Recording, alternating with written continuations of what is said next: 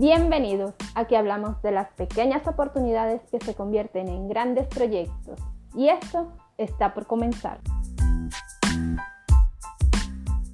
Pequeñas oportunidades y grandes proyectos nace de la inspiración hacia los emprendedores y los empresarios. Y es que hoy en día en toda empresa y en todo negocio se convirtió un pilar el funcionamiento y engranaje perfecto de todo proceso. Un proceso es un ciclo que tiene un inicio y un final y está conformado por pasos o etapas. A estos pasos y a estas etapas yo les llamo metas. Metas que se les van a asignar a cada uno de los integrantes del equipo.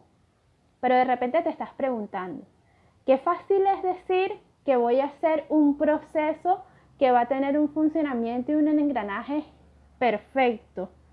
Y es que para eso estoy aquí, para ayudarte, para apoyarte y para orientarte y juntos lo vamos a lograr. Mi nombre es María Alejandra Aguilar, soy un contador público apasionado por diagnosticar los emprendimientos y las empresas. Este podcast lo identifican tres palabras claves.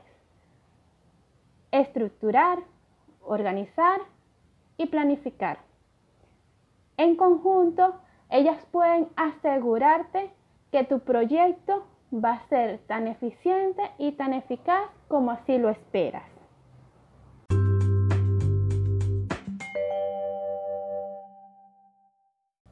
¿Cómo vamos a estructurar un proyecto? Vamos a vender el producto mínimo viable. Y es que el corazón de todo emprendimiento y de toda empresa es vender. Para ello vamos a crear o vamos a diseñar el objetivo. ¿Cómo lo vamos a hacer? Visualizándonos a dónde queremos llegar y cómo nos proyectamos en un futuro. Este objetivo va a estar acompañado de tantas metas sean necesarias para poderlo lograr. Como segundo punto, vamos a definir el perfil del cliente. El perfil va a estar acompañado de principios y valores, la definición del cliente ideal y la propuesta de valor que el emprendedor o empresa le va a entregar a su cliente.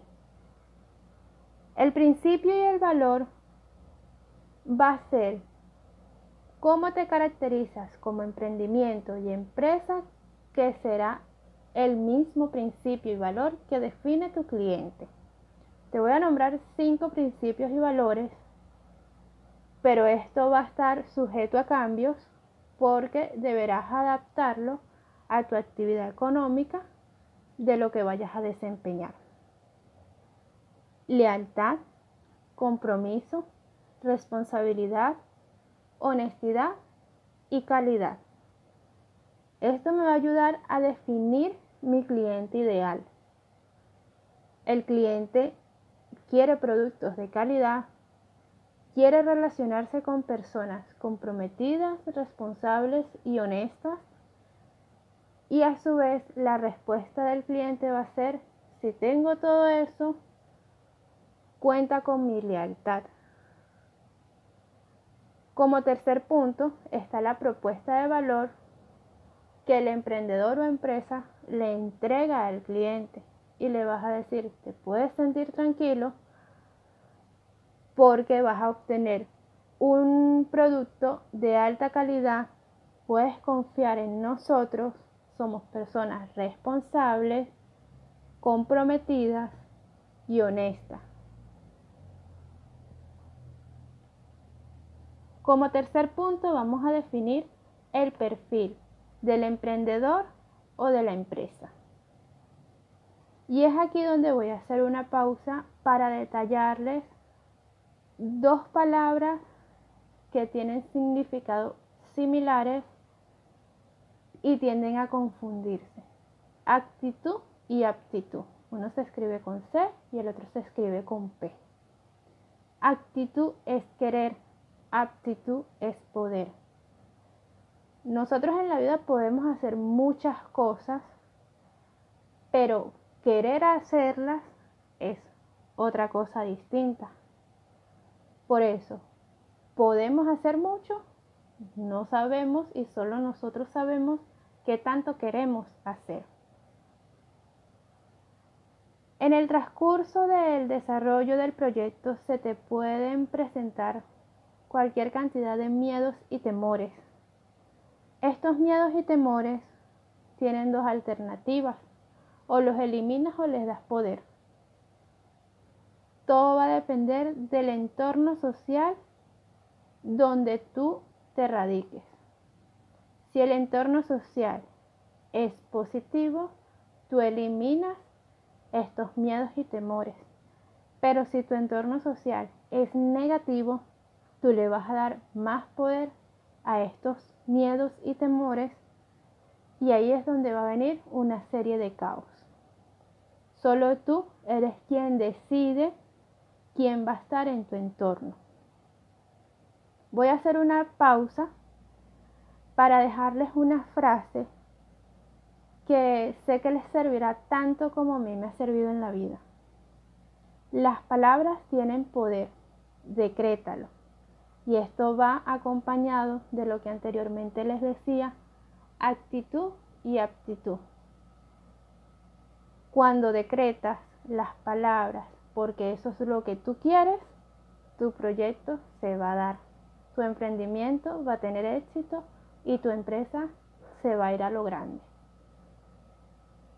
Consideré bastante importante traerles el concepto de dónde proviene la palabra estructura. Y es que proviene del latín structus, que quiere decir construido, y la partícula ura, que son las tres últimas letras de estructura, que quiere decir resultados u actividad. Si las unimos, obtenemos la frase construir resultados o construir actividades. Existen tres tipos de estructuras. Materiales o inmateriales. Las materiales no las vamos a tomar en cuenta por ahora porque estamos apenas diseñando el proyecto, pero las inmateriales si son de alto valor por ahorita mientras que diseñamos el proyecto. Las inmateriales pueden ser sociales, empresariales y de pensamiento. Puntualmente te voy a detallar y te voy a explicar las empresariales o institucionales y las de pensamiento. Estas empresariales e institucionales son la distribución del poder de toma de decisión y tareas a desenvolver. Esto va dirigido puntualmente a las empresas que siempre se les recomienda tener una gerencia general o un líder de proyecto, que es quien supervisará que todo se esté desempeñando según lo planificado. La estructura de pensamiento alude a la forma en que el cerebro de una persona distribuye, procesa y asimila las ideas. Esto va puntualmente dirigido a los emprendedores, porque una misma persona es la que compra los materiales o los productos, esa misma persona es quien fabrica, en el caso de comida rápida, o en el caso de las personas que venden productos, es la misma persona quien se encarga de distribuir el producto, de realizar las entregas. Esto va puntualmente dirigido a los emprendedores, que ellos deben de buscar la manera cómo distribuir sus tiempos para lograr desempeñar todas las actividades. Vamos con el segundo paso, que es la planificación. Vamos a planificar el proyecto. En la estructura del proyecto definimos lo que fue el objetivo y detallamos tantas metas necesarias para poder alcanzar ese objetivo. Ya tenemos claro lo que queremos. Ahora debemos definir cuándo va a iniciar y cuándo va a finalizar. Esto va a ir medido con una unidad de tiempo, ya sean días, semanas, meses, inclusive años para los grandes proyectos. Hay que tener bien presente que esto va a estar sensible a cambios durante el desarrollo del proyecto. Puede que sea más rápido de lo que esperábamos o puede que sea más lento de lo que proyectábamos. Cada una de las metas es necesario que la establezcamos con la unidad de medida. ¿Cuánto vamos a demorar desempeñando cada una de estas metas para poder alcanzar el objetivo? Las metas simplemente es múltiples acciones, tareas, funciones y responsabilidades que vamos a plasmar. Esto va a estar desempeñado por un equipo de trabajo. El equipo de trabajo va a estar supervisado por un líder de proyecto. Este líder de proyecto va a contar con el apoyo de tantos subordinados necesites para poder desempeñar todo el proyecto. Cuando el líder de proyecto realice el análisis de la planificación, es importante que tenga presente dos de ellas, la planificación social y la planificación estratégica. Vamos a hablar primero de la planificación social. Esto nos va a ayudar a evitar ciertas discordias entre los equipos, pero lo va a evitar trazándome una superestructura que viene por un conjunto de ideas y valores que va atado por el objetivo del proyecto. Una estructura social que es donde el líder, de una manera bastante estratégica, va a definir de qué manera puede conformar equipos según caracteres, personalidades, puntos de vista y cualquier característica que defina al ser humano. Y esto va a evitar discordia y nos va a ayudar a un buen entendimiento y una buena comunicación. Y como tercer punto para la planificación social, la infraestructura material, es decir, con las herramientas que cuenta o las herramientas que necesita el equipo de trabajo para poder desempeñar su tarea, sus funciones y sus labores.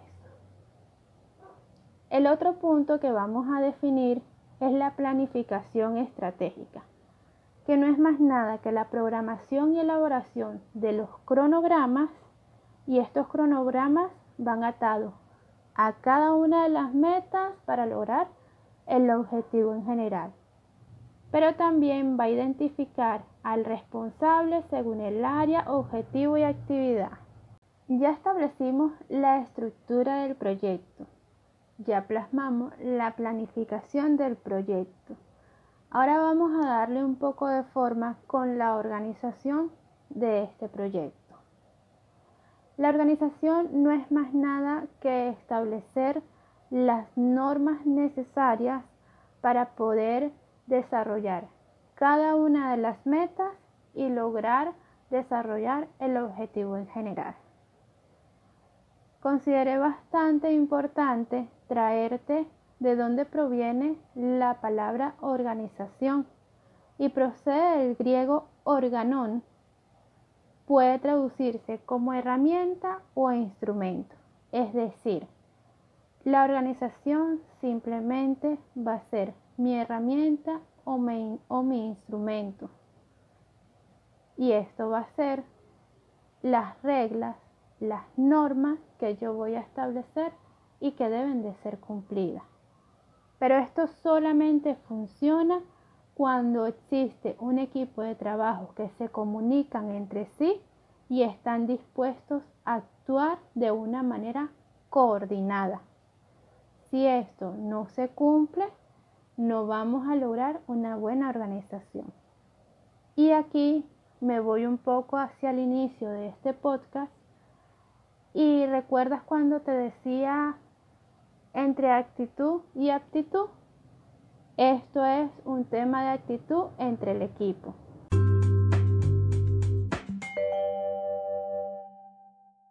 Hemos concluido este primer episodio. Cualquier proyecto puede fijar prioridades, definir estrategias para garantizar una toma de decisión. Siempre va a ir en torno a un objetivo en común. Aquel objetivo que plasmamos en la estrategia del proyecto, todo va a ir en torno a él. En los próximos episodios vamos a profundizar cada uno de los puntos y cada uno de los temas que hoy nombramos. Y el próximo episodio de este podcast tendrá por título La importancia de los principios y valores. Esta primera entrega de este podcast, Pequeñas oportunidades, grandes proyectos, fue una introducción de lo que va a tratar y el motivo por el cual te traigo toda esta información. Información que sé que va a ser bastante útil para ti y sé que las vas a poner en práctica. Te recomiendo que siempre traigas lápiz y papel para que vayas tomando nota de todos los tips que te voy dejando.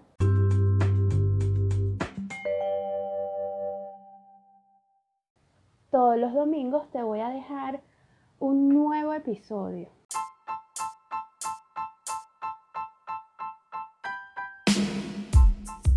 Y esto fue el primer episodio donde las pequeñas oportunidades se convierten en grandes proyectos.